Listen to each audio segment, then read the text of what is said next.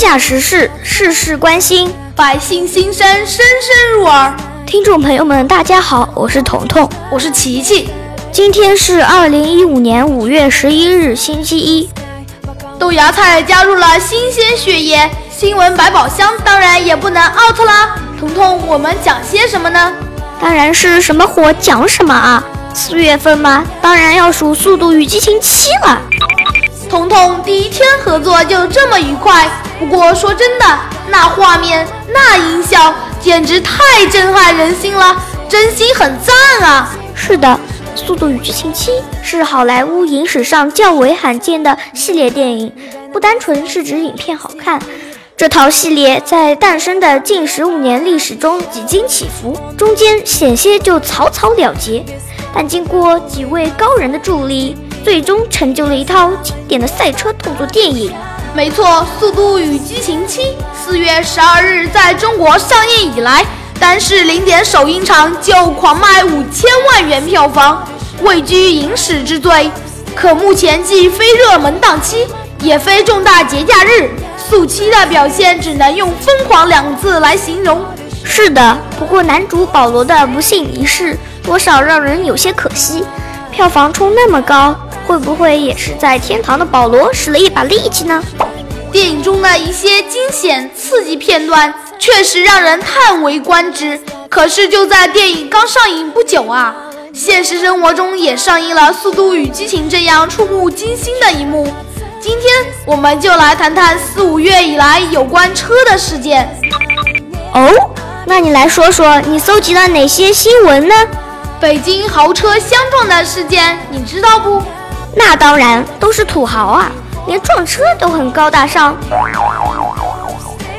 说是在四月十一日二十三点四十分左右，北京鸟巢附近的大屯路隧道。一辆兰博基尼与一辆法拉利由东向西行驶过程中发生交通事故，车辆与隧道墙壁和道路护栏发生碰撞，两车严重损坏，瞬间最高车速达每小时一百六十公里，现场状况惨烈。哇，简直酷毙了！然后哥俩下车第一句话说：“很高兴认识你，我刚看完《速度与激情七》。”别问为什么，任性！别搞笑了好吗？正经点儿！哎呀，开个玩笑嘛！真是的。多名网友称，北京鸟巢隧道两跑车相撞，法拉利与兰博基尼上演现实版《速度与激情七》，兰博基尼被撞得支离破碎。是啊，你知道吗？车主居然是两名九零后在校的大学生啊！而且车撞成这样，人居然没事，人没事已经是万幸了，你还幸灾乐祸？当然不是了，我是感慨豪车就是不一样啊，确实很速度，很激情。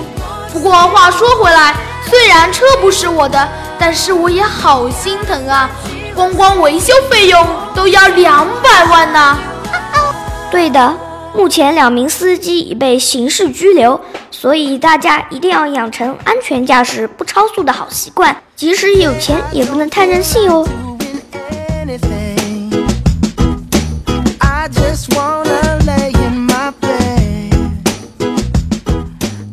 说的没错，不管做任何事情，安全是第一位的。不过有时也要注意。说不定哪天飞来横祸就降临到自己头上了。你看到了什么新闻，让你有如此的感慨？五月四日，游客梁先生开车经过广西西湾路十字路口时，遭遇一名男子碰瓷。在交警到达现场取证时，现场目击的市民纷纷站出来为梁先生作证，还了梁先生一个清白。这个我知道。还有市民称，该男子之前一直在十字路口附近徘徊，任其他车辆来往都不避让。期间有人过人行道时，还劝说该男子离开十字路口，但该男子并没有离开的意思，还不时拿出手机来玩，并观察前方是否有车辆经过。在见到梁先生开着的小轿车过来时，该男子突然主动冲向梁先生的车，随后倒地不起。我觉得他应该找个火车去碰瓷，那赔的钱高，有钱。这话说的，虽然琪琪是开玩笑的，不过碰瓷这种现象应该要有惩处规定，应该是敲诈和勒索两种罪。希望国家抓紧起草相应的法律进行约束，再不约束，贪婪的人都想碰瓷了。说的对，还有琪琪建议大家可以安装行车记录仪，不怕一万就怕万一呀！行车记录仪可以记录全过程。另外，法律对这种危害行为应该重点伺候。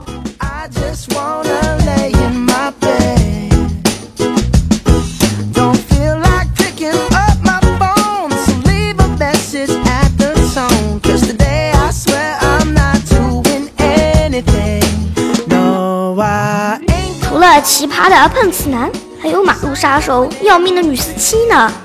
是啊，最近女司机肇事的事件层出不穷，看到新闻的我都有点 hold 不住了呢。在南京北安门街一家奶茶店前，一位女司机与一位抱孩子的女子一排队发生口角。抱孩子的女子离开时，女司机情绪激动，开车追了上去，发现被追。抱小孩的女子躲进了奶茶店北侧约一百米处的化妆品店。女司机停车进入店内与之理论，不一会儿，女司机走出店外，将车开上店前的路牙，企图困住对方，结果导致道路拥挤。据媒体事后调查，奥迪女司机还存在开车撞死你过激语言，太猛了。还有更厉害的呢？据沈阳晚报报道，二零一五年五月四日七时，沈阳市东陵路上。一辆黑色轿车从楼下的停车位开出，突然咔嚓一声，轿车撞上停车位前的小树，小树被齐根撞断。撞断小树后，黑色轿车继续向前行驶，连撞两辆面包车，直开到马路对面，将对面楼盘的围墙撞了一个大洞。女司机称自己是因为刹车失灵才发生事故的。但目击者推测，司机应该是在刹车时不小心踩错了油门，车刚启动，怎么就能那么快？肯定是踩错了。可怕的女司机呀！那我妈……嗨，我也是醉了呢。先别急着醉，还有呢。四月二十三日，北京国奥村地下车库，大众途锐突然加速冲到保时捷跑车上，保安称女司机当时吓哭。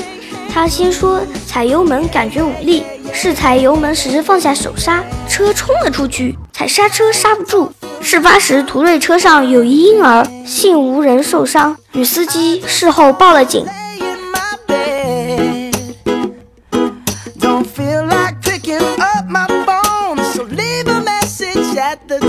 这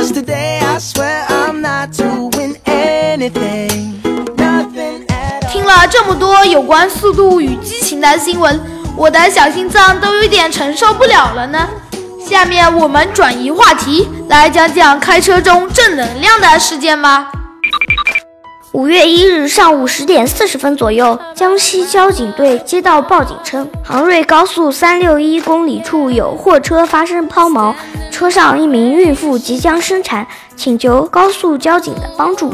刚刚换班准备休息的徐春鹏和同事王强感到事态紧急，立即出警。不会吧，小娃娃降临了？后来呢？徐春鹏一边鼓励孕妇，一边准备接生。徐春鹏说：“当时情况紧急，条件有限，我只能用手把孩子拉出来。没多久，胎盘也出来了，但车上没有工具，所以没法对脐带进行处理。尽管是头次接生，徐春鹏回忆起当时的情形却很淡定，什么都没想，就想着让孩子生下来。徐春鹏叔叔挺身而出，值得学习。”真是让人感到欣慰。还有一则新闻，标题为“辽宁二十八岁夜班男猝死，两百辆出租车为其送行”，也让人倍感亲切。今年才二十八岁的铁男是一名出租车夜班的司机。四月九日十五时，同开出租车的白班司机赵师傅像往常一样给他打电话，准备换班。铁男却意外的一直没有接电话。预感不妙的赵师傅找来同事和警察撬开房门，却发现铁男蜷缩在卫生间，已经没有了意识。两天后的上午，年仅二十八岁的铁男因脑干大面积出血，永远的离开了。热心肠，这几乎是所有的的哥的姐亲朋邻里对铁男共同的印象，脸上永远是乐呵呵的笑容，见到谁都会热情招呼一声。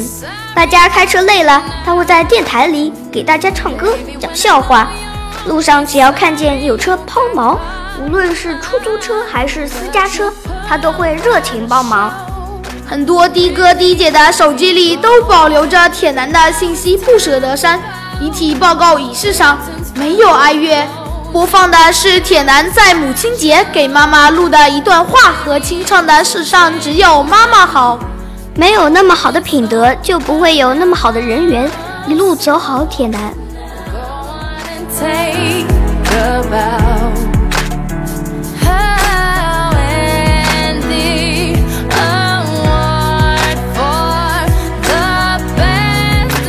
唉，真是感到惋惜。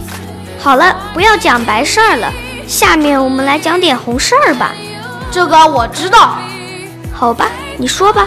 陕西小伙婚礼用十八辆大卡车迎亲，引民众围观。四月八日，陕西汉中略阳县城，一个别致的婚车车队引来行人注目。这是个十八辆大卡车组成的婚车车队。网友将图片发到网上后，众人一致称赞新鲜好玩。这哥们把高大上的大演绎的淋漓尽致啊！还是十八辆蓝色大卡车，前后成一列，车身都缠着大红花，贴着喜字。华商记者了解到，二十五岁的新郎雷华勇从事跑车运输好多年。他的朋友陈先生介绍，邻居和周边的朋友一听说小雷要结婚，就帮着小雷筹备婚礼，就想着用这些大卡车来给他添点喜气，也是为他减少雇婚车的花费。小雷说：“用这个车让他们的婚礼更加有意义，更加难忘，更加洋气，真是挺特别的迎亲方式。不过重要的是他朋友们这么有心，我认为以什么方式都好说，重要的是那份心意。是的祝他们永结同心永浴爱河。好了，今天的新闻就播到这儿了，感谢您的收听，我们下期再见拜拜，拜拜。